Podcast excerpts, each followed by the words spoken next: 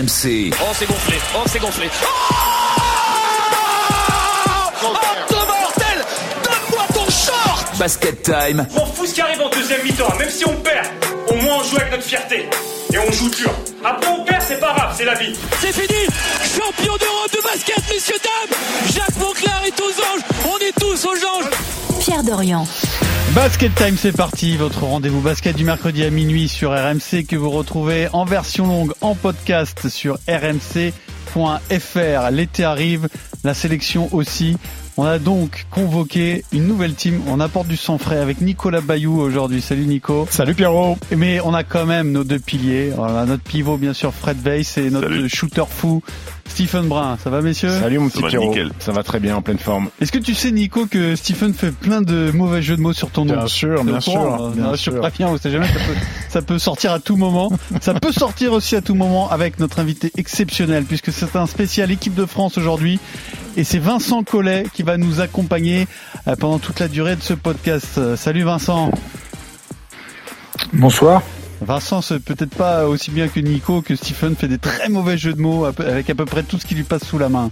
Bon, ah, Vincent, il regarde les matchs à la télé, donc peut-être qu'il a déjà entendu deux, trois conneries de ma part. quand même. Alors le C'est programme. vrai, c'est vrai, surtout cette année.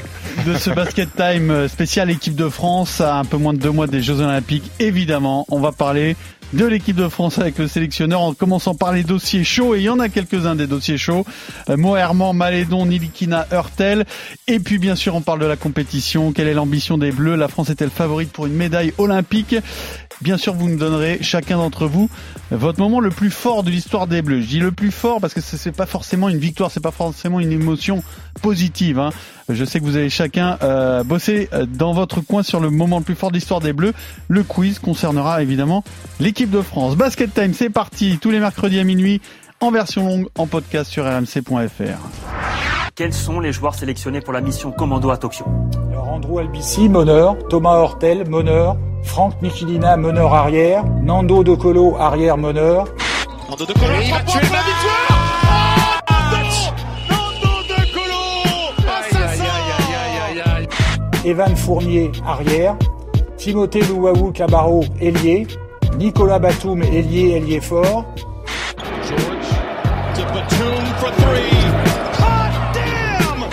Damn Amat Mbaye, ailier fort. Gershon Yabusele, ailier fort. Oh, Gershon Yabouzé Yabusele qui vient détruire Jordan Mikey. Mustapha Fall, pivot. Rudy Gobert, pivot. Vincent Poirier, pivot. Allez, c'est un basket time spécial équipe de France avec le sélectionneur. On va beaucoup parler des JO de Tokyo, bien sûr. Euh, Une première chose, Vincent Collet, et on voudrait des nouvelles d'état de santé de Gershon Yabouzélé, dont on a appris euh, la blessure là euh, il y a quelques heures. Comment va-t-il? Est-ce qu'il va pouvoir faire les Jeux Olympiques? A priori, oui, c'est une blessure qui doit les écarter des terrains entre deux à trois semaines. J'ai eu son agent également bah, aujourd'hui, hein, en matinée. Et donc il a consulté euh, un spécialiste hier qui l'a plutôt rassuré sur la nature de cette blessure, mais qui demande de la prudence et donc un arrêt euh, à minima euh, sur 15 jours. Sur 15 jours, bon. Donc, Donc ce qui ne com- ce qui ne compromettrait même pas le, le début de préparation. alors justement, on va faire le point avec Nico sur la préparation des Bleus, le programme jusqu'au jeu, Nico. La préparation courte et, et intense pour euh, l'équipe de France. Ça va commencer avec un, un groupe de partenaires d'entraînement parce que les joueurs sont encore en club ou alors euh, c'est difficile de trouver des matchs de préparation contre des équipes nationales parce qu'elles sont engagées elles aussi dans la plupart des, des tournois de qualification olympique. Donc il y aura un premier rendez-vous le 8 juillet France-Espagne à Malaga. Ça sera le thème de cette préparation. Revanche en France 10 juillet à l'occasion d'une journée spéciale avec les filles qui joueront euh, également contre l'Espagne. Ce sera une, une grande journée France-Espagne. On les adore ces matchs-là. D'ailleurs, il y aura du public à Bercy. Et puis le 18 juillet, euh, dernière ligne droite au Japon, France-Japon avec quel joueur C'est la grande question pour cette préparation parce qu'il y aura évidemment les, les joueurs NBA euh, en playoff peut-être. Il y en aura peut-être moins qu'aujourd'hui, mais il y en aura quand même. Alors justement, ça, ça fait partie des choses à aborder avec le sélectionneur. D'abord l'actu, euh, Vincent. Bon, je suis désolé de démarrer par les dossiers les plus embêtants, mais c'est comme ça. C'est l'actu. Adrien Moherman, euh, donc, euh, bah, tourne le dos à l'équipe de France. Voilà, il estime que c'est fini pour lui l'équipe de France.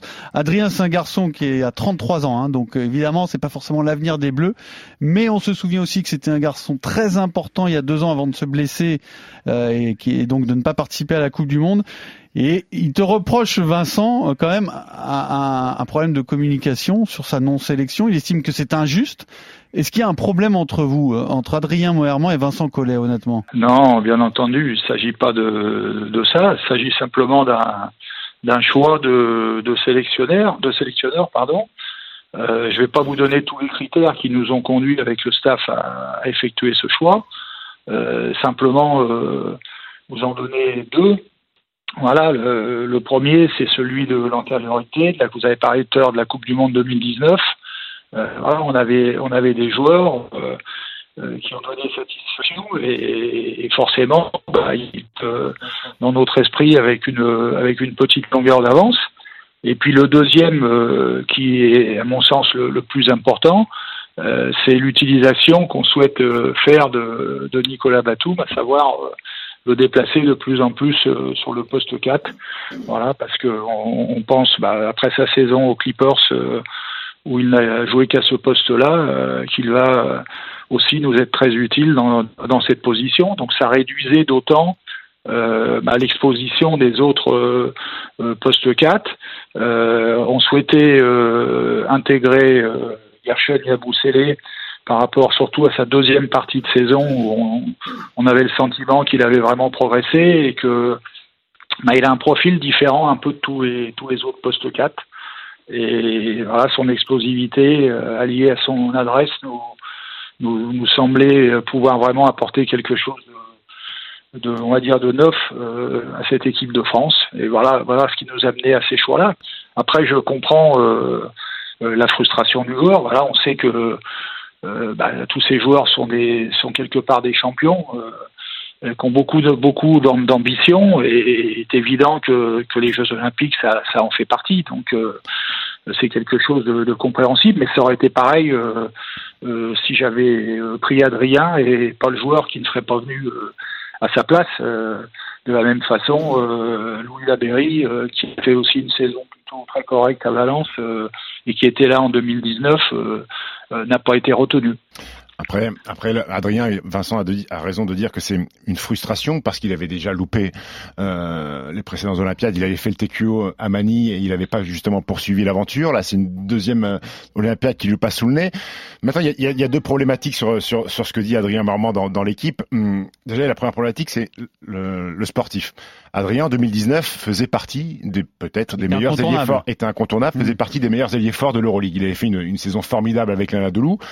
Aujourd'hui, cette saison, c'est un peu moins le cas parce que Adrien, euh, et je parle que de l'Euroleague parce qu'en championnat turc c'est différent, euh, il passe derrière Chris Singleton, il joue pas énormément de minutes, il a pas le même rôle qu'il avait en 2019. Mmh. Ça, c'est pour la partie sportive. Lui, il se défend en disant qu'en 2019, il était à fond, il s'est blessé, oui. et que là, il a fait une saison moyenne, mais qu'il finissait à fond. Ouais. Et son et, explication. Et, et, la deuxième problématique, c'est toujours ce problème de, de communication qu'on a souvent entendu avec euh, avec les fédérations françaises de basket. Mais si on doit prendre l'exemple de Didier Deschamps qui a donné une liste pour l'Euro il y a pas si longtemps, je ne suis pas sûr que Didier Deschamps ait prévenu tous les garçons qui ne sont pas dans la liste pour leur pour leur dire qu'on les prenait pas. Donc euh, bien sûr que non. Bah donc donc bah, Adrien là, Adrien s'est senti euh, frustré. Ouais, ouais, c'est une réaction à chaud. Est-ce que c'est pas un cas particulier Adrien vraiment sur, sur dans ce cas de figure? Parce que justement avant de se blesser, il était semble-t-il un incontournable. Peut-être qu'il aurait préféré lui, que lui particulièrement oui, lui il se considère comme tel et peut-être que lui il aurait attendu justement un coup de téléphone de, de, de Vincent en lui disant ben voilà effectivement tu étais incontournable en 2019 on pense et peut-être à juste titre, que, que tu n'es plus incontournable dans, dans cette équipe et qu'on préfère une autre option, peut-être que ce coup de téléphone était peut-être plus important que effectivement euh, Vincent n'avait pas appelé tout le monde euh, et, et, ça on peut l'entendre évidemment. Écoutez, je vous laisse, euh, je vous laisse juge. Euh, voilà, je, je, pense que on a fait vraiment beaucoup d'efforts de, dans ce domaine-là, même si en l'occurrence, effectivement, il n'y a pas eu de communication à ce niveau-là, mais on n'est plus dans la même situation qu'il y a quelques années. Euh, je pense qu'on on travaille euh, beaucoup plus. Bon, l'arrivée de, de, Boris y a contribué aussi pour pour faire du lien avec avec pas mal de pas mal de joueurs, mais effectivement, on peut pas le faire de toute façon de façon systématique et puis euh, on ne souhaite pas. Je crois qu'il faut il faut dire le, bah, comme vous tout parlez de, de Didier Deschamps, voilà, on peut pas parce que sinon on ne sait pas où ça où ça mmh. s'arrête. Et, et c'est pas euh, c'est pas réaliste. Voilà, Parce que si tu devais appeler tout le monde, limite, t'aurais pu m'appeler Vincent pour dire que tu me prenais pas. Si tu devais appeler tous les postes voilà. 4, euh, Fred aussi d'ailleurs. Non, mais c'est pour ça que je dis que, évidemment, appeler tout le monde. joueurs de grande taille, j'aurais pu aussi prendre Fred hein, pour en avoir un quatrième. Mais alors Fred, maintenant il n'y a pas que la taille. euh, Je te remercie. Mais Merci beaucoup. Non, mais il y avait du poids dans la raquette, tu Sur vois. le, sur le parallèle avec le foot, moi, il y a une autre question qui m'intéresse. C'est Adrien Moerman, Adrien Rabiot. Est-ce que, en, ref- enfin, en, en tournant le dos à l'équipe de France, est-ce que il se condamne lui-même pour l'avenir, ou est-ce que si toi tu estimes que Non, pour la prochaine sélection, ça, il faut, il est, il est il faut- indispensable, est-ce qu'il sera sélectionné, oui ou non? Eh bien, on peut, vous avez vu ce qui s'est passé, vous parlez de Didier Deschamps tout à l'heure, je crois que c'est, le cas est encore plus épineux. Euh, On a bien euh, combien de campagnes consécutives euh, Benzema n'était pas là. Euh, Hmm, bon, je crois qu'il faut laisser passer euh, un peu de temps, on, on- on verra, mais c'est pas, c'est pas ma façon de faire euh, de toute façon. Donc euh, là, là, je, comme je le disais tout à l'heure, bon, il a parlé sous le coup de la frustration et qui, et qui plus est mélangé à, à une énorme satisfaction. Mhm. Donc je pense que c'est pas le c'est pas le voilà c'était pas le le moment là, il bon il y avait la joie de l'énorme joie de cette très belle victoire en Euroleague et avec la déception de la, la sélection mais bon je pense que c'est pas ça on n'en est pas là de toute façon euh, euh, et, et puis j'espère aussi que on va pas parler que Alors, euh, que de sélection Ouais. je crois qu'il y a il y a quand même euh, devant nous quelque chose qui profile qui on va, est on va parler du énorme. sportif, euh, Vincent. On va parler des jeux et comment on joue et quelles Voilà. sont les ambitions. Bien sûr, Oui, il y a... et puis surtout, il y a- sur- surtout de l'adversité. D'accord. Parce que euh, on a, on a quand même la, euh, la malchance, on va dire, d'être tombé dans un groupe euh, euh, Très piégeux. Hmm. De- depuis deux jours, on sait quelle équipe le Canada va pouvoir donc de- avoir, et, et ça, ça réélève euh, clairement le niveau de notre groupe. On va évidemment en parler, mais il y a un autre poste sur lequel on a des questions qui concernent Bien purement sûr, la sélection, c'est le poste de meneur. Les, postes, les retenus sont donc Albici, Hortel et, et Nilikina. Théo Malédon reste à la maison, mais lui aussi, c'est un cas à part parce qu'il a choisi finalement de ne pas venir en équipe de France. Il est jeune, il démarre en NBA. euh, sa franchise lui met peut-être la pression, ça vous avez euh, sûrement plus d'infos que nous. Mais, Sûrement. mais Bah, la- on n'en sait pas plus que vous, mais, mais on peut le penser, parce que c'est toujours le cas. Mais est-ce que, est-ce que, lui. Théo Malédon, peut, entre guillemets, euh, payer ce choix? C'est-à-dire, est-ce qu'il perd des points pour Non. les sections futures? Non. Alors, de- vous voyez, il y a plusieurs éléments. Déjà, euh, moi, ça m'embête de parler du futur, euh, alors que je suis en contrat jusqu'à jusqu'à jusqu'au jeu. Ouais, Donc, euh, mais ça, c'est la. Mais mais mais mais, mais quand même, je peux donner mon avis de sélectionneur. Je ne, le- je ne le pense pas parce que on sait justement dans quelles circonstances. euh, Bon, je le regrette et je pense que c'est euh, c'est une erreur. Voilà, Hmm. parce que je pense que pour sa progression, euh, le fait de se confronter aux meilleurs joueurs du monde euh, et dans un système très compétitif euh, aurait été euh, aurait été pour lui euh, un atout. Voilà, le, le fait de se renforcer. Bon, il, il va travailler. En plus, je connais Théo. On sait tous que c'est un bosseur et tout ça, donc il va. Mais, mais il avait en plus la possibilité de le faire. Bon, là, ils étaient éliminés rapidement. Il va reprendre l'entraînement euh, cette semaine. Il aurait pu déjà commencer euh, avant et puis après. La saison NBA, elle va reprendre que que deuxième partie d'octobre, donc il avait encore le temps après les Jeux. De... Donc pour moi, pour moi, il fait une erreur. Mais après, euh, je ne pense pas non que ça soit euh, du tout rédhibitoire. Ouais. Bon, il, il le sait, on en a, on en a parlé. Voilà, bon, euh, mais, mais, mais c'est, c'est dommage. Et alors, sur les meneurs, il y a une, une dernière question peut-être qui concerne purement la sélection, qui m'intrigue personnellement. C'est toi, Alors, ça, Pierrot, ça moi, je suis, toi. je suis pas euh, spécialiste de basket, vous le savez, je suis pas euh, ni euh, Nico, ni Stephen, ni Fred. Je vois juste que dans cette sélection, il y a un garçon qui s'appelle donc Thomas Hortel, dont on ne sait pas encore quel sera le rôle précis, mais ce qui m'étonne, moi, en tant qu'observateur extérieur du basket français, c'est que sa sélection n'est jamais une évidence, malgré tout son talent. Je profite de l'occasion de parler à Vincent Collet, sélectionneur, pour te demander, Vincent, si ce garçon Thomas Hurtel pose un problème collectif par son jeu, peut-être parce qu'il porte trop le ballon ou pour autre chose. Est-ce qu'il pose un problème collectif? Est-ce que c'est une question de sélectionner Thomas Hurtel? C'est- une question qui est, trop fermée. Voilà. euh, euh, pour aborder ce sujet, il faut, voir tous les angles. tu as parlé de son talent euh, à juste titre. Euh, c'est- une, une évidence. Donc il y a des, il y a des forces euh, bah, qui peuvent servir à n'importe quel collectif. Donc dans ce cas-là, il pose pas de problème. Euh, en, ce qui nous concerne, nous, euh, tout va être question d'équilibre et de complémentarité. On, on est passé, on va passer d'une situation en 2019 où nos fers de lance offensifs sur le secteur extérieur, Evan Fournier et Nando De Colo, étaient associés à des meneurs de jeu qui, bah, qui acceptaient de, de bonne grâce euh, de, de leur laisser la balle le plus souvent. Et, et on sait que bah, Thomas, euh, c'est différent. Et, et il faut que ça soit différent parce que si on a Thomas, euh, il faut aussi qu'on puisse l'utiliser sur ce qu'il euh, sait faire de mieux et donc euh, sur ses sur ses capacités à, à, à jouer le pic. Donc ça va ça va être une question d'équilibre. La préparation va avoir beaucoup d'importance. Euh, il va falloir qu'on euh, bah, que nous staff on, bosse pour euh, pour que pour pouvoir faire des associations qui soient les plus rentables possibles. Ce qu'on qu'on a su depuis l'Euro 2017, euh, c'est qu'il faut pas, enfin il faut très peu les mettre tous les trois ensemble. Voilà, ça c'est, on a, on a expérimenté et, et- et c'est très compliqué, mais pour des raisons de complémentarité. Donc il faut, il faut qu'on bosse sur la complémentarité. Donc je compte bien le faire euh, avec lui puis avec ses coéquipiers, voilà, pour euh, pour qu'on puisse. Mais de toute façon, ça va être globalement, euh, pour moi, l'enjeu. Quand je parlais tout à l'heure du Canada, euh, quand vous regardez le roster du Canada, il y a de quoi avoir peur. Ouais. Euh, Il y a il y a le double, voire le, le, le, le triple de joueurs NBA d'impact euh, par rapport à par rapport à chez nous. Hein. Et, et il manque Jamal Murray et, euh, Sil- euh, Et le petit qui joue. Alexander, qui joue qui joue avec Théo parce qu'ils sont blessés.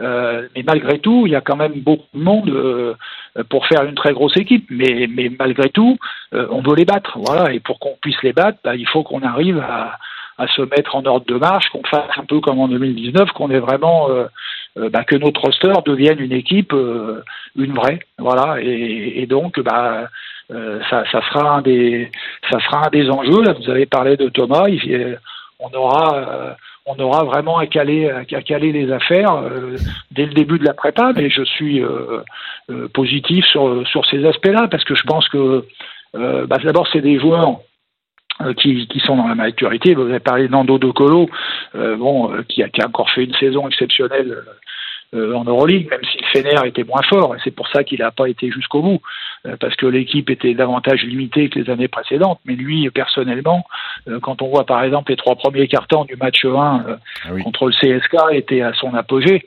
Et, et- et donc euh, Evan, euh, il a 29 ans et Thomas, il doit en avoir euh, 32. Donc je pense que, que ça, c'est quelque chose qui peut nous servir parce que ce dont je parlais tout à l'heure de 2017, euh, ils l'ont vécu aussi. Voilà, c'est pas que le, le staff, le coach qui, qui l'ont vécu, c'est aussi les joueurs. Et je pense que euh, ça peut nous servir à mieux euh, appréhender euh, ces situations-là. Non, enf- enfin, quand j'entends Vincent, j'ai l'impression que le Canada est déjà qualifié. Euh, Oui, il passe par un TQO, passe Ah non, il non, passe non, par un non, TQO. non, non, t'as pas bien entendu. T'as pas bien entendu. Je t'ai dit que justement, on, on- ah oui, qualifié au TQO. Ouais, Alors, euh, tiens, on peut- Ah oui, bah, ça, ça, je pense que oui, parce qu'en plus, euh, tu vois pas les Grecs, tu vois pas les Euh, Grecs. on, on euh, rappelle les euh, les- la poule de la France, c'est ah, donc les France, Grecs, États-Unis, euh, Iran, et une équipe qui sort d'un TQO avec Canada, Grèce, Chine, Uruguay, République Tchèque et la Turquie. Ouais. On sait jamais l'Uruguay peut se Milwaukee- qualifier, Stephen. Ouais, avec Cavani. Milwaukee, euh, Milwaukee n'a pas fini. Euh, ça sera dur contre Brooklyn, mais sait-on jamais. Donc, euh, mais de toute façon, dans tous les cas de figure, euh, Antetokounmpo va sûrement pas arriver, euh, va arriver la semaine d'avant, euh, dans le Mhm. meilleur des cas. Ouais. Donc, ça, ça va être une situation très compliquée et, et le Canada me paraît beaucoup plus armé. Mais après, on sait jamais. Effectivement, hein, ça reste. euh, et le Canada, pour l'instant, ils ont toujours eu des problèmes justement. Pour faire des équipes. à se mettre ensemble. hein, parce que en, deux- en 2016 au TQO, ils avaient déjà une équipe qui était qui était forte, hein, avec avec plusieurs arrières euh, NBA, euh, Anthony Bennett, Christian Thompson déjà qui étaient là. Il y avait du monde. Hein. Borch était là. Enfin, il y avait, il y avait, il y avait déjà du, du monde. Hein. Basket Time spécial et- équipe de France sur euh, RMC et en podcast bien sûr sur rmc.fr. Spécial équipe de France parce qu'on parle des JO avec Vincent Collet. Vincent, on a fini avec euh, la sélection, on va rentrer dans le jeu là. Nico. Ouais, une question, Vincent, un peu, un peu naïve. Comment ça se passe pour désigner le, le capitaine? On, on sait que tu aimes bien que ça, c'est un moment euh, pour désigner le capitaine qui leur appartient. Est-ce que toi, tu peux influencer ou c'est eux-mêmes uniquement qui décident qui sera le, le capitaine aux Jeux non. Olympiques? Non, non, non, non. Je fais partie de. C'est, de la. Ça fait partie de la co-construction. Donc on, on, le fait ensemble. Ça fera partie de bah, des premières euh, des premières réunions qu'on fera euh, et qui, à mon sens, cette année seront peut-être encore plus importantes que d'habitude parce que euh, la préparation réduite, compliquée, avec des joueurs euh, qui vont qui vont arriver en retard.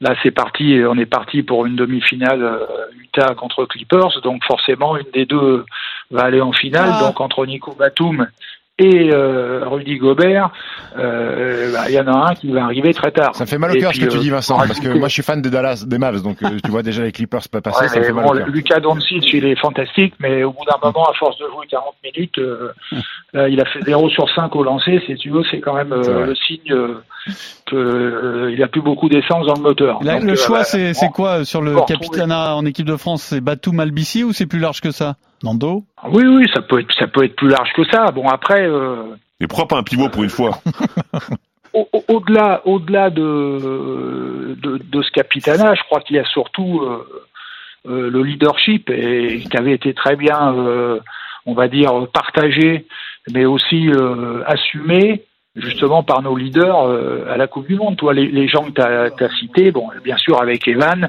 et Rudy, euh, on avait vraiment bon, le, le, le quatuor. euh, Nando, euh, Nando, Nico, Evan, Rudy, mais auquel effectivement tu peux associer euh, Andrew Albici qui avait aussi euh, euh, eu un rôle important euh, dans le vestiaire et puis qui rameute, qui euh, a vraiment pris de l'épaisseur euh, dans cette campagne de, de 2019.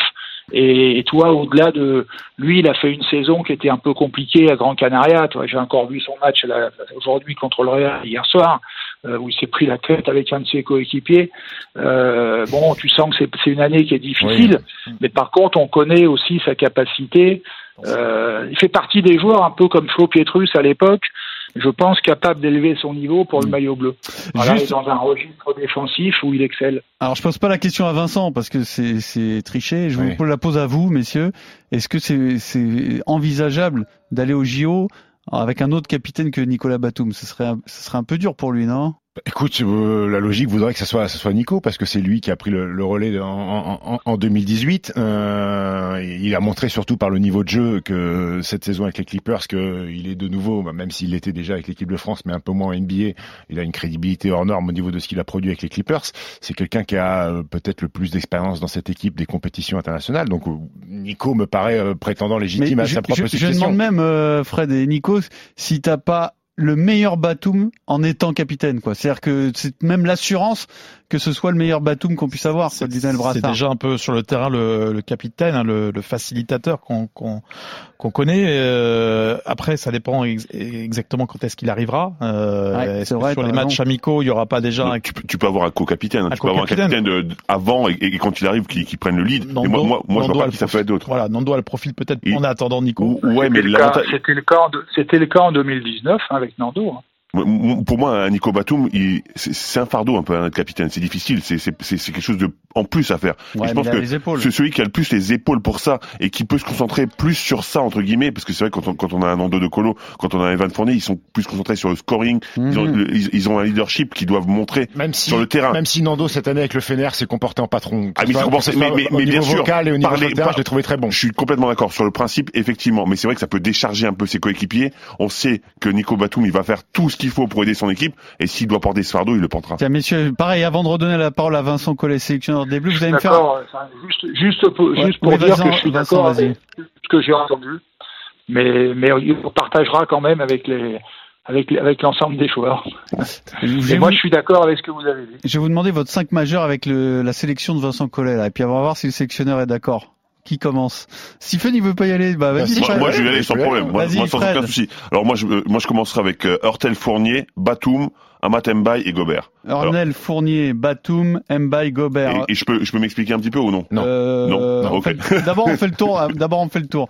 Euh, Steve. Je vais démarrer avec euh, Franck Nilikina à la main, Ok. Evan Fournier, Nicolas Batum, Amatemba et Rudy Gobert. Ok. Donc Sachant le que, sachant que meneur. Nicolas Batum va vite euh, basculer sur le poste 4. Nico. Exactement. Moi, moi, un seul changement par rapport à, à Steve, c'est Andrew. Andrew parce que Ah. il- on a il- tout changé. C'est un, en marrant. fait. Alors il a- trois meneurs différents. Ouais, parce que c'est c'est l'ADN de l'équipe de France. On, on fera un résultat que si on retrouve cette euh, cette défense et Andrew. Fra- Fra- Franck peut l'avoir, cet ADN de l'équipe de France. Avec Ouais, la mais il est- ouais, ouais, mais il- je, je trouve que An- Andrew, effectivement, les deux associés, ça, ça peut, ça peut être terrible. Mais, euh, mais voilà, j'en choisis un, c'est c'est Andrew dans, dans le 5. Et ta précision, c'était quoi, Fred? Moi, ma précision, c'est justement qu'il faut adapter ce 5 à chaque équipe qu'on qu'on va affronter. Et en plus, c'est mon- moi, moi, moi, moi, moi, ce que je, ce que, ce que je me dis, c'est qu'en commençant avec Hurtel et Fournier, bah, t'as Batum qui est un glue guy, donc il va pas manger les ballons. T'as Amat Mbaye qui va attendre les ballons aussi, et Rudy Gobert qui va avoir des passes de, de Thomas Hurtel, parce qu'il a l'habitude de jouer avec un grand maintenant, avec Fall. Moi, je me dis que ça peut être bien pour commencer. Ça va lui changer Rudy de Donovan Mitchell, euh, Thomas. Ah oui. Euh, Vincent, ça vous ça t'inspire quoi tout ça? Dans ce que disent Bah, Fred, écoutez, Stephen et Nico façon, là de, de toute façon, je pense qu'il n'y en a pas un bon ou un mauvais. oui. Euh, ce qui- ce qu'il faut, ce qu'il faut, c'est ce qu'a dit Fred à la fin, qui était intéressant. Euh, dans, dans notre état d'esprit de staff, parce qu'on y a déjà réfléchi, euh, c'est réfléchir aux équilibres. Et donc, euh, ce que je vous disais tout à l'heure, voilà, il faut euh, la composante défensive en début de match, elle est très importante. C'était un des paramètres de notre performance en 2019. Donc c'est vrai qu'Andrew avait cette capacité à, à mettre une surpression qui gênait. Bon, par exemple, le match de l'Allemagne avait été exemplaire. Euh, deux ans avant, euh, Schroeder euh, Oui. nous avait fait l'amour en Turquie au championnat d'Europe et, et là il l'avait il l'avait vraiment euh, gêné, euh, embêté et, et ça avait totalement désorganisé euh, cette équipe allemande. Donc c'est un paramètre euh, Mmh. important, mais après on peut on peut mettre cette défense euh, sur un autre poste. Mmh. Et, et- et donc c'est après c'est les choix à faire et puis c'est pareil l'utilisation de Nicolas Batum ça dépendra aussi des adversaires si on joue des équipes vraiment avec beaucoup de taille on aura certainement parfois besoin de Nicolas en 3 mais, Ouais. ce- mais contre d'autres équipes on pourra peut-être l'utiliser d'entrée de jeu euh, euh, sur le poste 4 Vincent, je sais que tu aimes bien parler de basket, et on s'en régale à t'écouter. Là, je vais te poser une question basket, Vincent. Euh, t'as pris, t'as pris trois Mais, big, mais avec ce ton solennel, c'est obligé ton- ou pas ce- ouais, ou ouais, Non, mais en plus, je vais pas, je vais pas être d'accord avec lui, j'en suis Avec- persuadé. avec avec trois big men à plus de à plus de 2 mètres 13. Est-ce que ça implique une défense pick and roll où on va devoir faire du contrôle en permanence et que ou alors tu vas devoir décaler un. Gershon Yabusele pour pouvoir changer parce que pour mixer de temps en temps les défenses, pour switcher, pour faire des choses de, défensives différentes sur pick and roll? Alors, euh, bon, de toute façon, euh, notre défense euh, telle qu'elle était euh, donc en 2019, on faisait aussi de la, comme tu dis, de la, la protection. euh.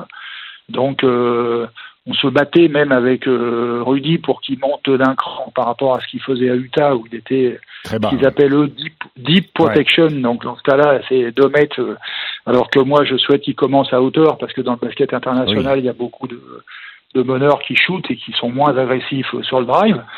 Mais on, on va effectivement euh, reprendre, mais, mais avec en amenant encore des, des choses. Bon, on avait, on avait déjà, on avait fait d'autres choses en, en 2019 qu'on va conserver. Et quelque chose qui s'appelle, alors je sais pas si donner les noms, euh, ça va peut-être un peu ga- gaver tout le monde, qui s'appelle WIC. Refuser la prise d'écran pousse.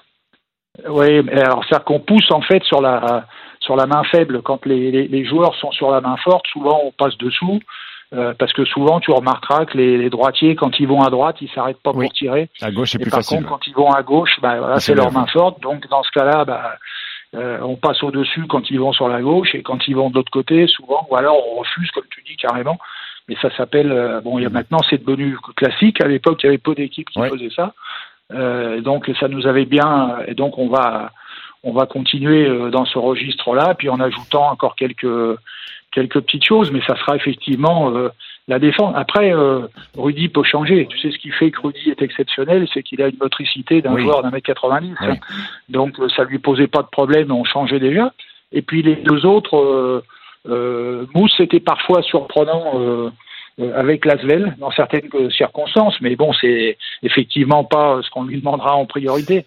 Mais je pense que par contre, bah, le fait d'être sur ce type de défense, peut-être le protégera un peu plus. Mais on, de toute façon, on, on- comment dire, les, les aides apportées par les autres joueurs euh, seront un peu différentes euh, si c'est Rudy ou si c'est Vincent et, et Mousse. C'est-à-dire que on demandera un peu plus de euh, de, de, conserve, enfin de que les autres joueurs aident un peu plus avec euh, Vincent et Mousse, raquette, alors ouais. que Rudy, lui, a cette capacité à, à tenir. euh, bon, c'est le meilleur joueur au monde pour ça, euh, ce qu'on appelle euh, tenir à la fois le chemin de drive du meneur, mais aussi euh, euh, être avec son joueur. Quoi.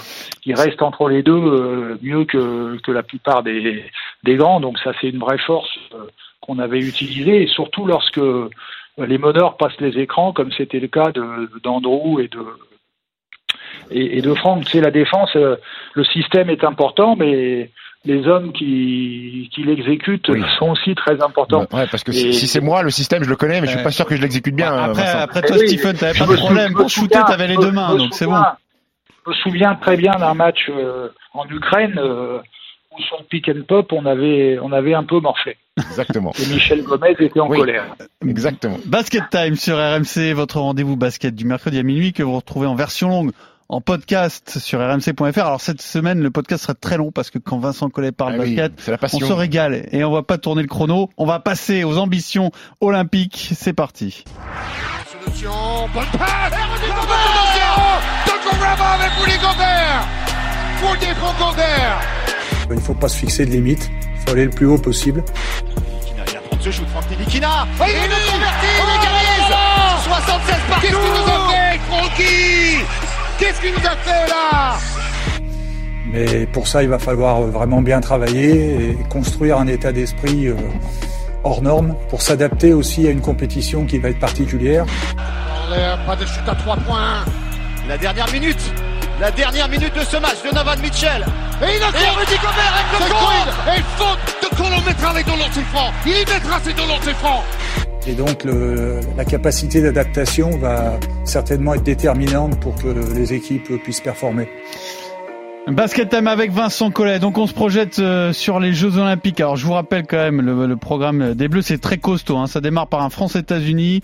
Il y a dans cette poule l'Iran et donc le vainqueur d'un tournoi de qualification olympique qui pourrait être le Canada, pourquoi pas la Grèce, Euh, la Turquie. Je sais pas ce que ça vaut aujourd'hui, euh, Stephen. Ah, ils ont. C'est correct. Après, il y a Shane Larkin qui est naturalisé turc, qui peut jouer Voilà. avec eux.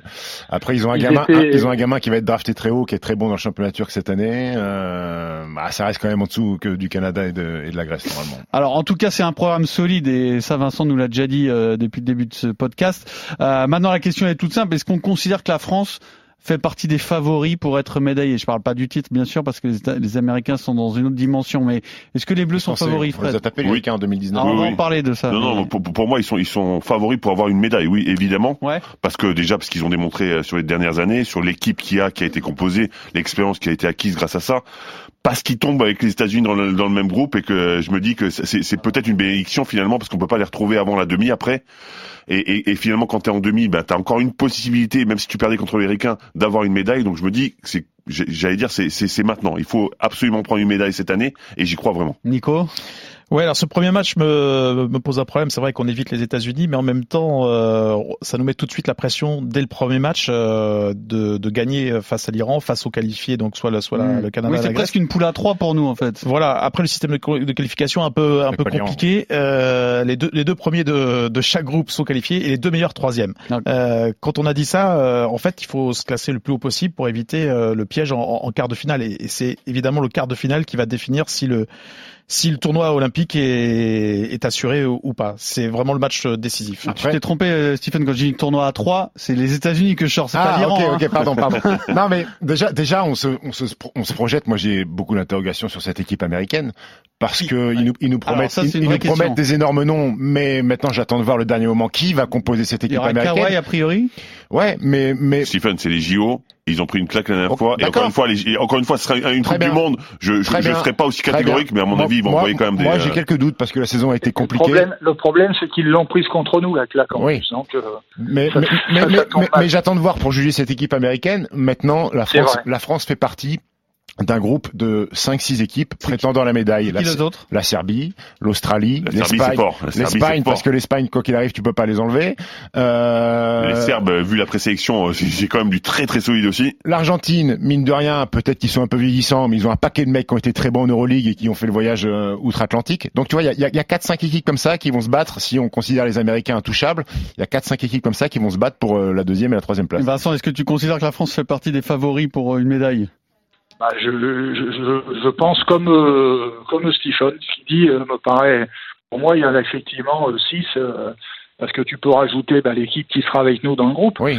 Et, et le problème du, du premier tour, donc le fait d'avoir les Américains, euh, il faudra faire un grand match contre les Américains. Euh, le mieux le mieux possible, euh, c'est de gagner, bien sûr, mais tout au moins euh, un écart très limité, parce que euh, bah, il faut essayer de se battre pour être euh, meilleur deuxième, et puis euh, dans le pire des cas, dans les deux, deux, troisièmes, parce qu'après tout, tout se rejoue, on sait que c'est le quart. Et, ce qu'a dit Fred Vess est très juste, bah, le fait de les avoir d'avoir les Américains dans la poule, déjà tu les joues pas en quart. Après, ce qu'on sait, c'est que contre n'importe qui en quart, on a on a nos chances. Donc après, on sait bien que ces compétitions-là, de toute façon, le passage du quart, et Fred l'a dit aussi, euh, même si tu rejoues les Américains en demi-finale, tu as quand même une chance, une autre chance de médaille. Ce qu'il faut, c'est passer le, c'est se qualifier. Donc je d'abord en un premier temps, mais surtout passer le quart. Ça Mhm. c'est le et, et c'est vrai que le fait de ne pas avoir les Américains, déjà, ça t'enlève quand même une épine du pied euh, d'entrée de jeu. Mais par contre, euh, ça te rend difficile. Bon, moi, j'ai fait un peu les, les prospects, les projections. La logique, ça serait qu'on joue, si on est dans la deuxième poule, euh, on pourra pas jouer donc les Américains qui sont eh, soi-disant, euh, enfin, dans ce cas-là, premiers de notre groupe. Donc, ça serait l'Espagne, euh, l'Australie ou la Serbie, quoi. Ah oui. Donc, Ah oui, oui. euh, en quart de finale. Donc, c'est c'est coton. Voilà, et, les, façon, Espa- c'est- et les Espagnols qui feraient exprès de perdre pour nous jouer en quart, apparemment.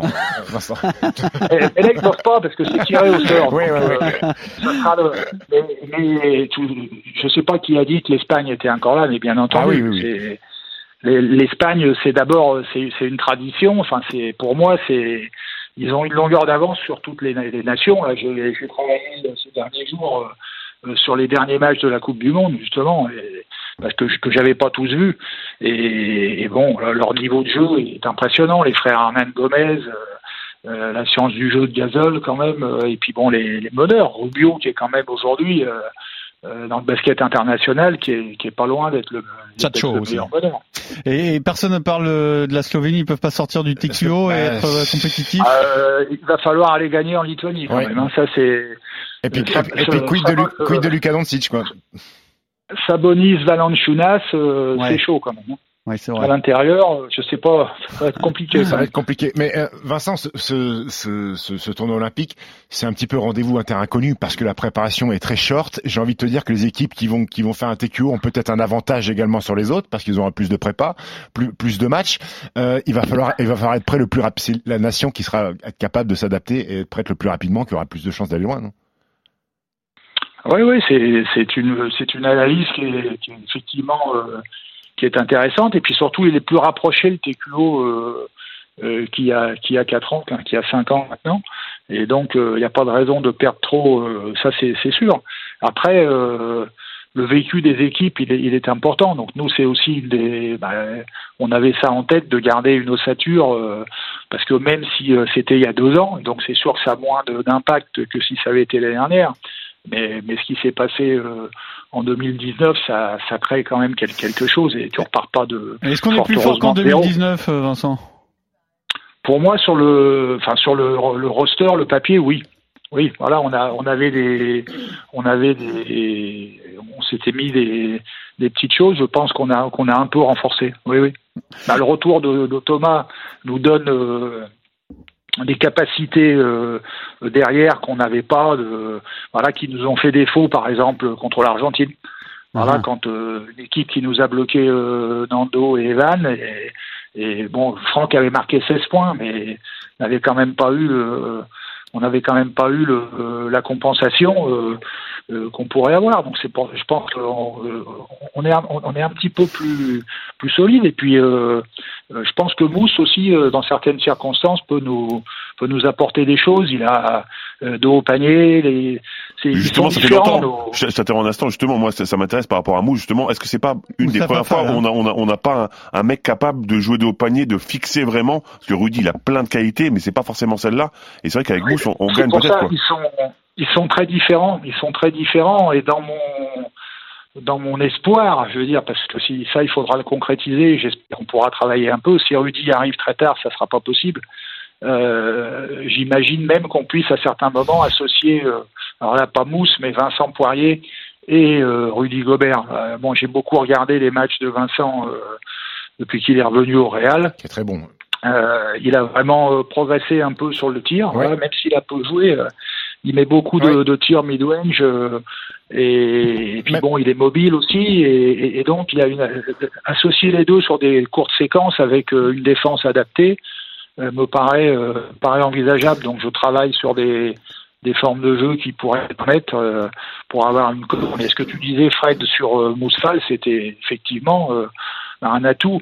Le, le, dernier match où les trois ont été associés, c'était quand on était allé en Russie en 2018 pour la qualification et Mousse avait fait un, c'était à Krasnodar et Mousse avait fait un excellent match euh, en, en, postant plusieurs fois et en, ils n'avaient pas trouvé la solution sur. Euh, mais on aura de toute façon euh, une ou deux formes de, de, de jeux postés.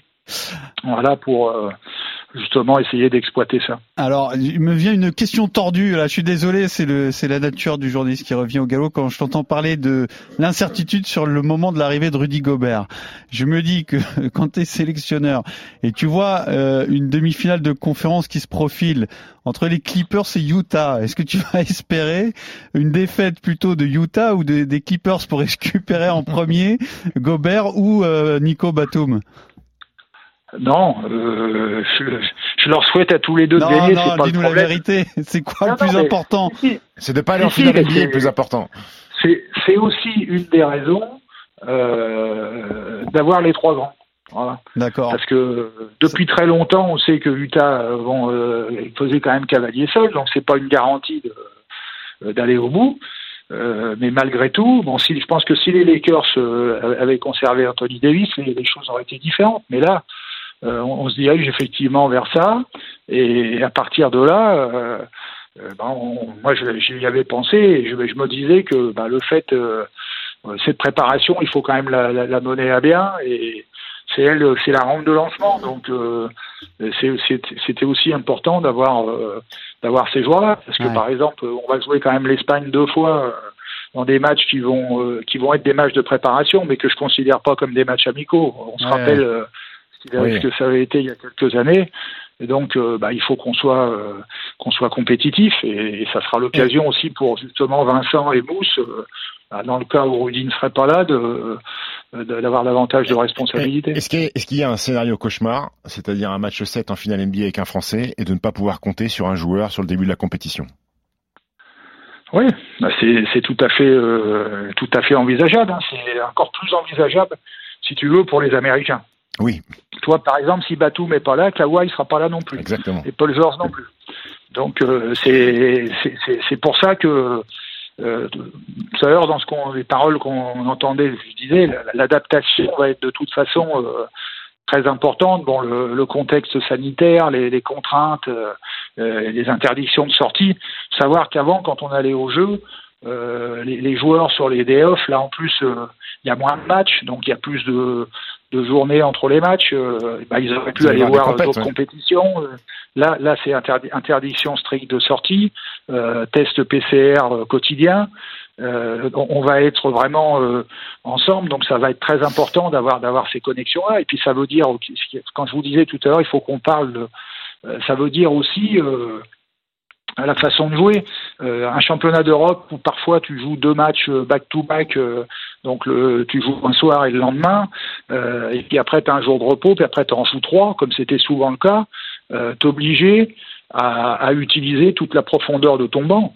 Là, il faut pas se raconter de euh, n'importe quoi. Euh, sur, les premiers matchs, euh, c'est tout à fait possible euh, qu'on joue pas à 12. Hein. Mhm. Voilà, c'est- même très, très probable. Enfin, nous comme les autres. Hein. Ouais. Euh, le, le fait aussi qu'il y ait un jour supplémentaire de, de récupération entre les matchs va, va changer les choses. On va jouer tous les trois jours seulement. Donc en équipe nationale, c'est très rare. Et ça va nous permettre, donc ce qui veut dire que bah, probablement les, les leaders vont passer un peu plus de temps sur le terrain que dans une compétition euh, classique comme on les a connues les années précédentes. Et ça sera évidemment une des données de, de ces Jeux Olympiques et notamment pour les Américains. Alors on va en parler quand même parce que si on veut rêver jusqu'au bout, c'est- c'est-à-dire rêver de la médaille d'or, ça passe par une victoire contre les États-Unis en demi ou en finale. Ok. Bon, à supposer que tout se passe bien avant, évidemment, mais peu importe. Euh, si on veut être champion olympique, ça passe par là. Euh, je vais vous poser d'abord la question à vous avant d'entendre l'avis de Vincent, parce que forcément, il a un regard très différent. Euh, une, est-ce que Pas avec- forcément, non. pas forcément, c'est vrai. Mais est-ce que au- avec une grosse équipe, disons quasi au complet, c'est-à-dire avec en imaginant Anthony Davis, LeBron James, Stephen Curry, James Harden, Kevin Durant, Durant, euh, voilà, Ouais. euh, est-ce qu'on a la moindre chance ça- ça me Euh. Votre avis? Ça me paraît compliqué. Impossible? C'est- c'est Impossible, non. Impossible, ça n'existe Impossible, pas, non. parce que Je c'est vrai qu'on a une génération qui, a- qui est toujours motivée et qui y croit toujours. Ça, dans, c'est dans- intéressant. dans le sport, avec l'équipe qu'on a aujourd'hui, Ouais. avec des mecs qui les côtoient au quotidien, qui, qui jouent contre eux, je ne dirais pas impossible. Mais s'ils envoient l'artillerie lourde et tous les meilleurs joueurs, je vois pas comment et quelle équipe euh, dans le monde est capable de, de, de s'opposer à, à- un Kevin Durant. euh, Enfin, c'est c'est des mutants.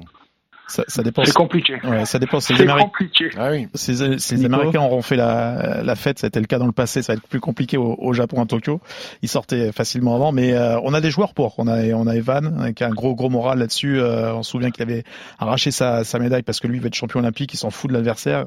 Euh, faut être lucide. C'est vrai que ça va être euh, quasiment impossible, mais on a des joueurs pour le faire. Si- S'il y a une génération, il y a des joueurs pour. Si je te demande un pourcentage de chance face à une équipe américaine au 1%. complet, tu dis quoi 1%, mais il existe. Fred, Oh, je vais à la 2 quand même, moi. Non, moi, moi, j'irais à 1, mais, mais, mais il existe. Mais- Avant, il n'existait pas du tout, et maintenant, il existe. C'est Vincent- déjà bien. Vincent, toi, toi qui, qui, qui, qui est sur le banc et que tu as été sur le banc euh, sur de- des précédents Jeux Olympiques, tu as vu des Kevin Durant, des Kyrie tu as même vu LeBron et Kobe Bryant. Est-ce que toi, en tant que sélectionneur, tu gardes encore ce regard d'enfant admiratif ou tu te dis non euh, Totalement. Ouais, ouais. Totalement.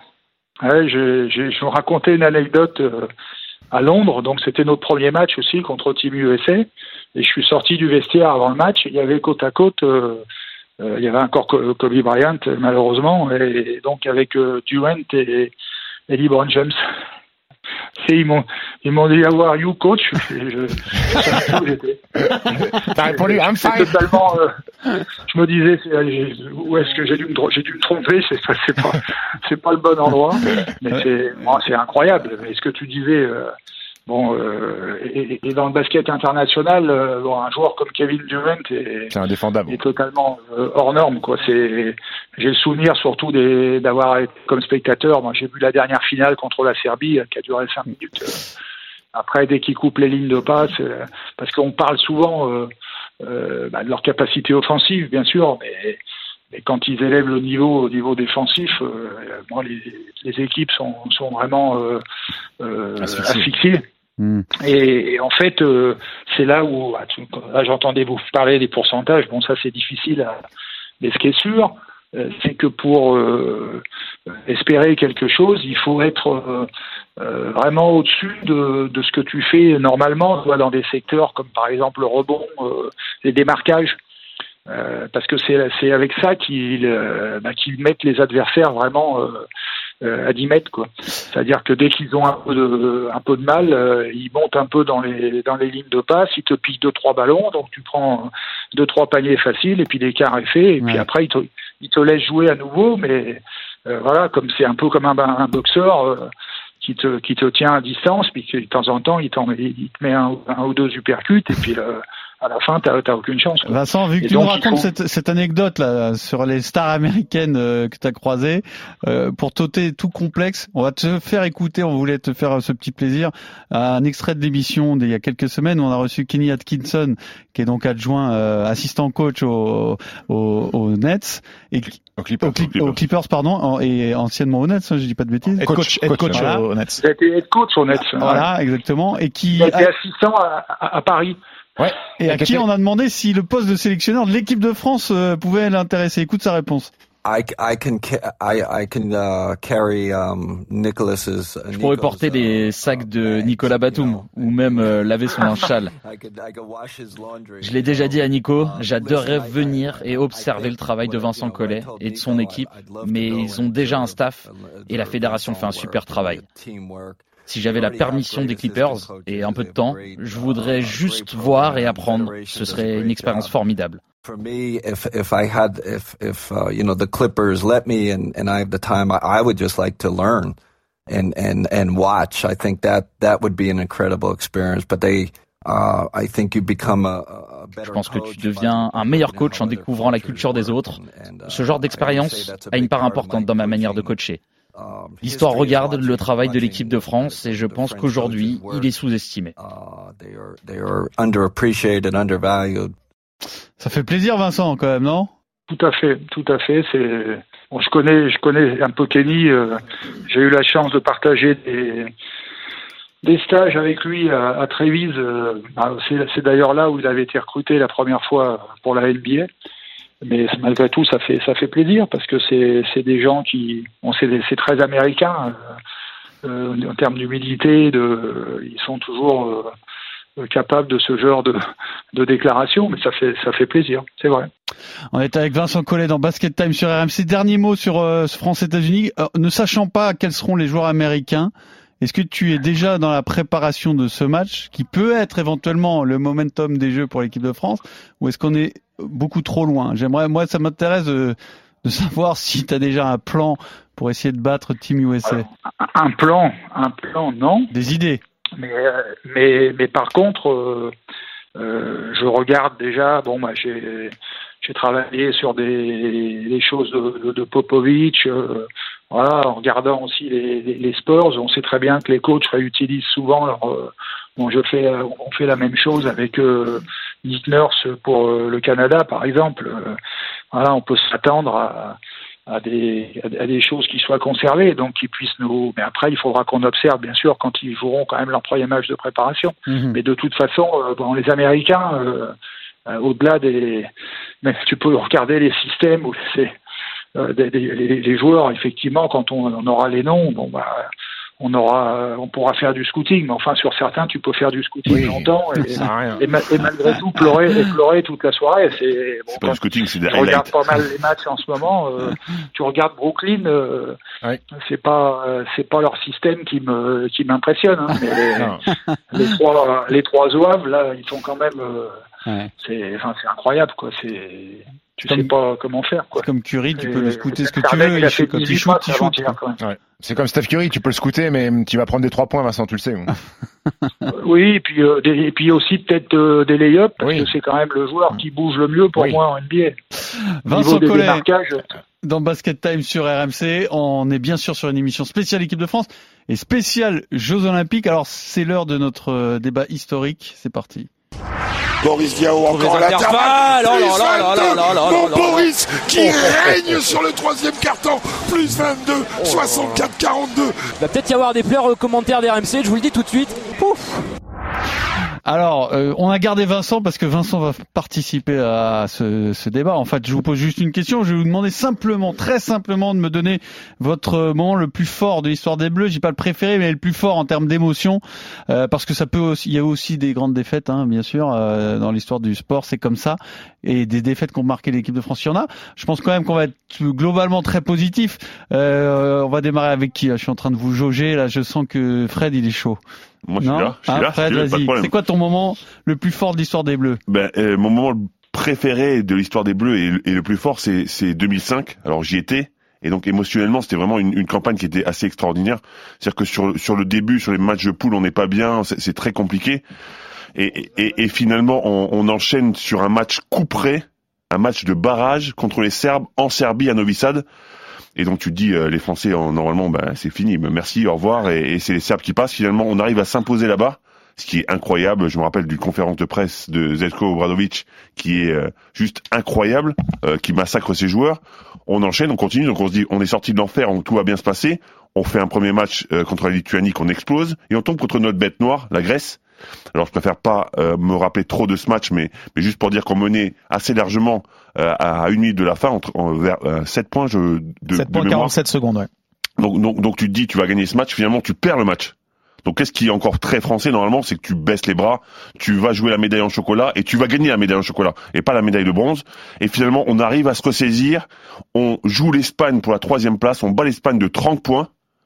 Et c'est surtout pour moi une des premières fois où l'équipe de France après une énorme déception, parce que clairement perdre contre la Grèce, ce qui nous permettait de jouer contre l'Allemagne, ça nous aurait donné le titre de champion d'Europe ou quasiment. Méfie-toi, il y avait un bon joueur en Ou, ou quasiment. Et, et, et, et ben, qu'est-ce qui s'est passé d'ailleurs Je crois que je crois qu'ils gagnent de 17 contre l'Allemagne, hein, les Grecs. Ensuite, et, et finalement, tu, on se ressaisit, on baisse pas les, les, les armes, on baisse pas les bras et on se retrouve à avoir une médaille euh, une médaille de bronze pardon qu'on n'avait pas gagnée dans un championnat d'Europe depuis des années.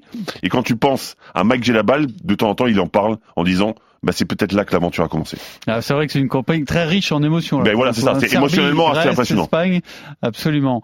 Euh, Stephen, Moi, tu vas nous parler de Dirk Nowitzki, ça marche pas, il n'est pas français. Hein. Non, pas du tout, pas du tout. Alors je vais faire un, un truc sympa. Alors c'est pas sous la contrainte de ma compagne, Laetitia, c'est un truc où j'ai vraiment pris du plaisir, euh, Pierrot, c'est euh, les braqueuses à Londres 2012. Là, je t'ai prêt à contre L'équipe de France féminine. L'équipe de France féminine qui ont ramené la première médaille olympique pour un sport co-féminin.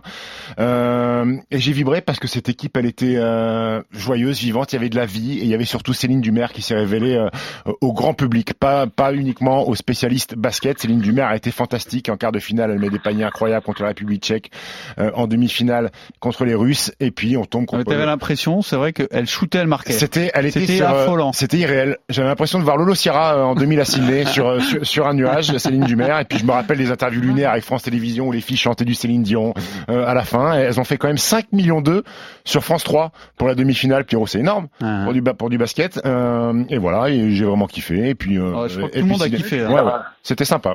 Ça partait aussi, euh, ça partait d'un moins 18 euh, contre la République tchèque en quart de finale. Exactement, exactement.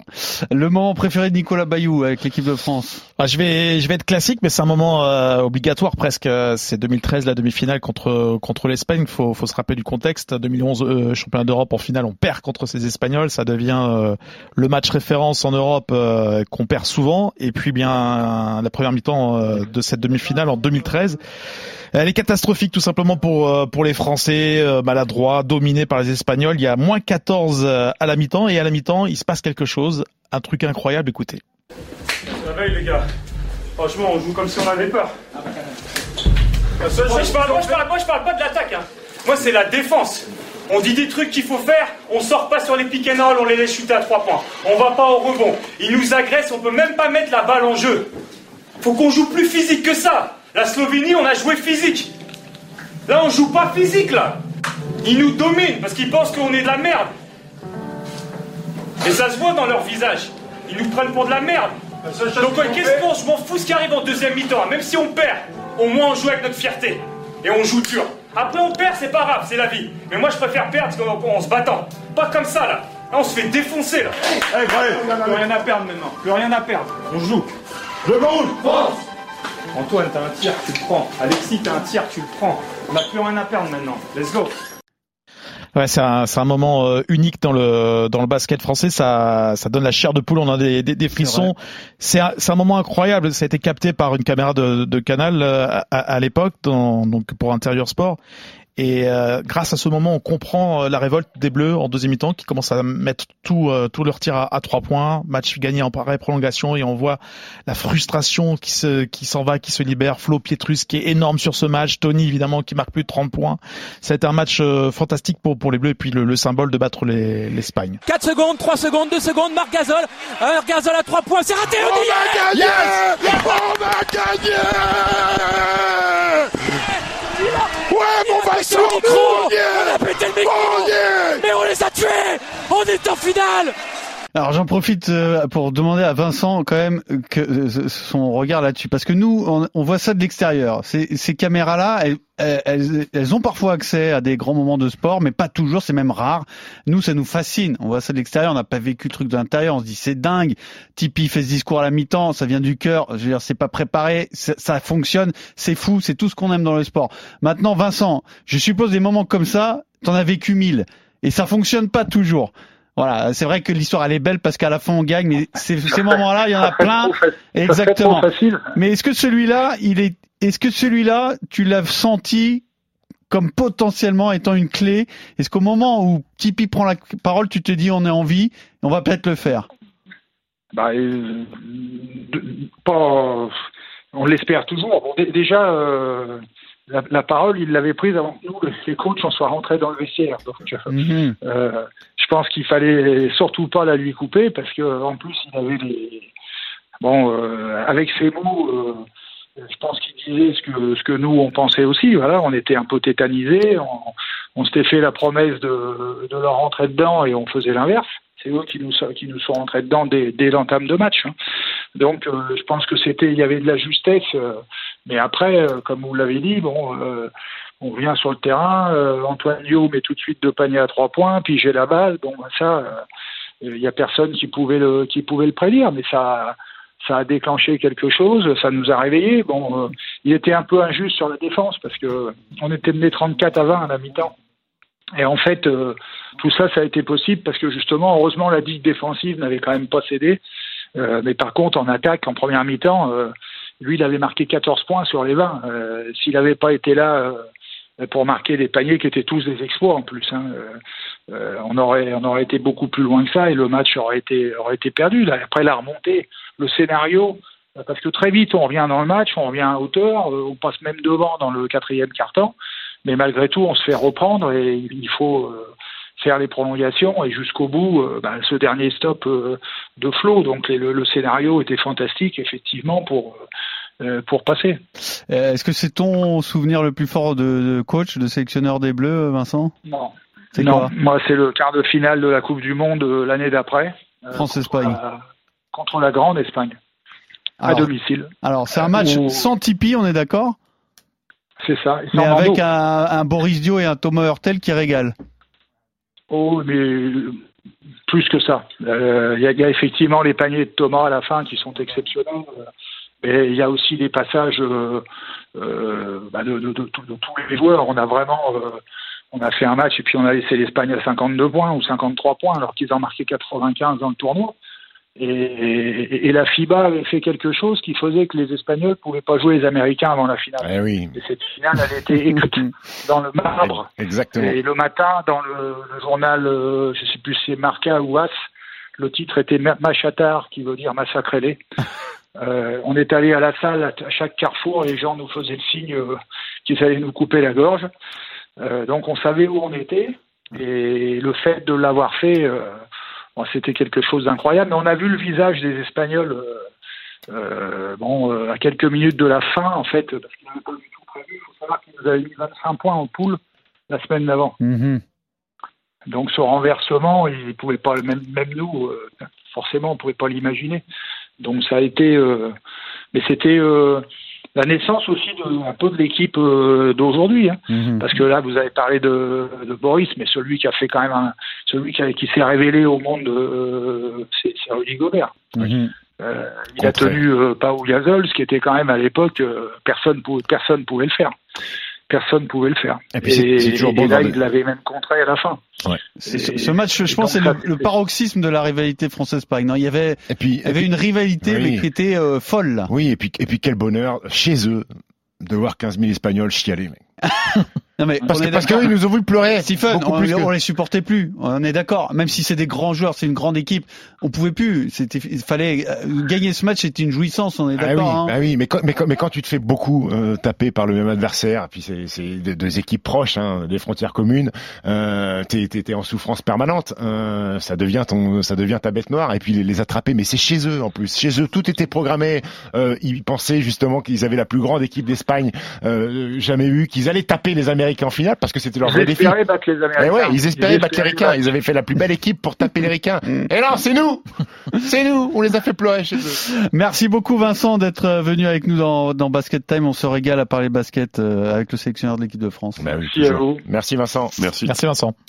Et ça continue, bien sûr. On n'a pas terminé. C'est un spécial équipe de France, donc le quiz est un spécial équipe de France également.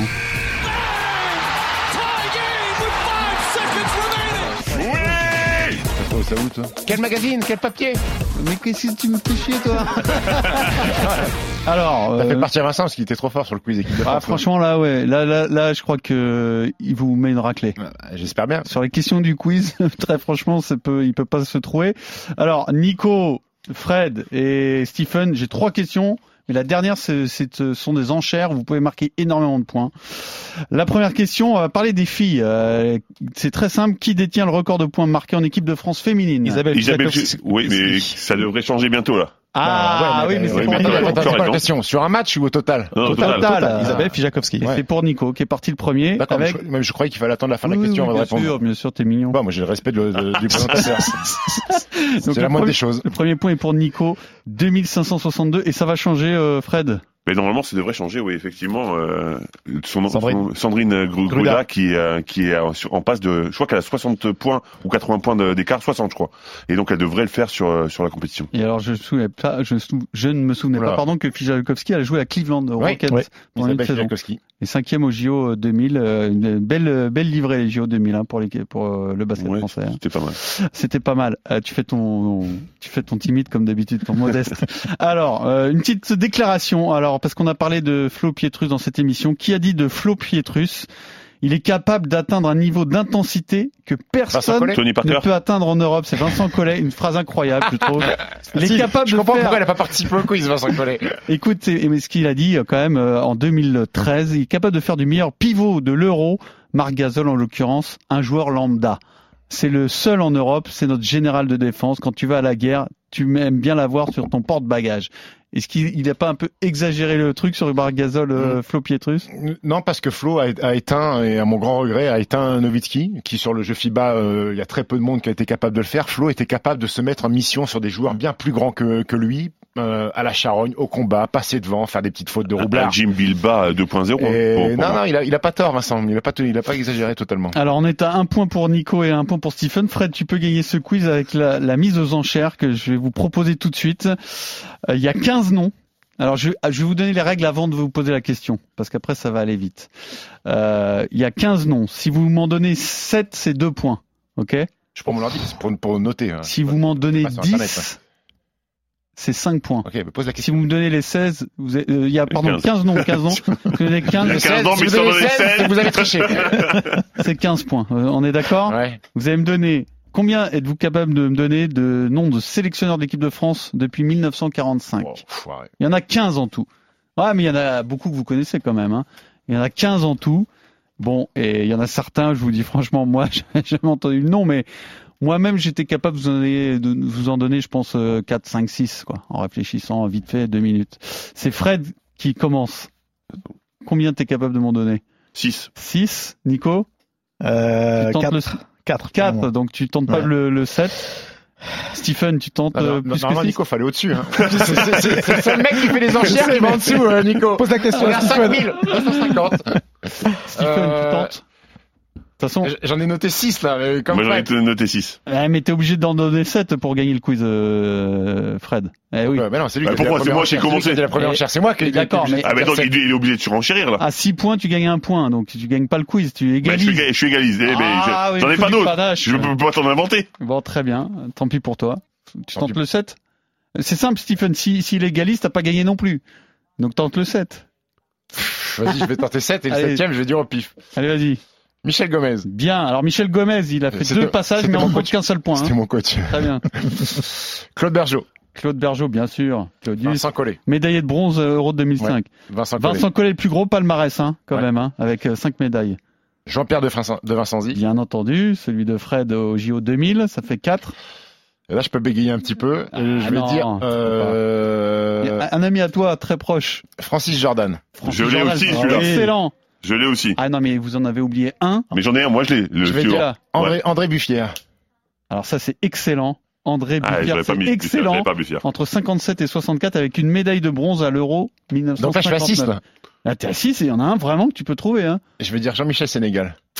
Jean-Michel Sénégal, non. Non. Moi, je peux- il a perdu, je peux dire. Alain Weiss. Ah, Weiss, bien oui. sûr, un très bon ami à Bah, toi. hors de question que je prononce ton nom. Mais oui, mais c'est. Enfin, je t'ai donné Bah, un tu pouvais juste dire Weiss, indice. tu vois, c'est allé. Je t'ai donné un indice incroyable. Et puis, vous auriez pu quand même. Pierre Dao. Même ah, Pierre Pierre Dao. Putain, c'est ma famille en plus. André mais je l'ai dit. Là, il a dit, Jean-Pierre Buffière a dit. Stalin, non, c'est une connerie? Non, Non. c'est une connerie. en revanche, il y a un autre palmarès long comme le bras. Mais alors, c'est les années 40-50, hein, mais c'est Robert Bunel, Robert Busnel. qui est quand même médaillé d'argent au JO Eh ouais. 48. Eh ouais, Donc, euh, vous auriez peut-être pu le trouver, mais c'était difficile à brûle pour point, je reconnais. Et les autres? Alors, les autres, on a Jean Gall, Jean Gall. 85-88. Steph, merde. Jean Luan, 83-85. Ah oui. Jacques Fievé. Joël Jaunet, mais oui. Jean Luan, il est fluent in English, fluent. c'est mauvais c'est comme tout. Et après 46 et 47, il y a Paul Geist et Michael Rudgis. Je suis pas, même pas sûr de bien Paul prononcer leur nom. Michael Rug. Je connais pas. Je connais pas. Alors donc le point va Ah, Fred. Fred, bravo Fred, tu égalises. Donc c'est un match nul, un très beau match nul. question subsidiaire Il n'y a pas de question subsidiaire à la semaine prochaine. Ciao, ciao. Ciao. Salut. RMC Basket Time.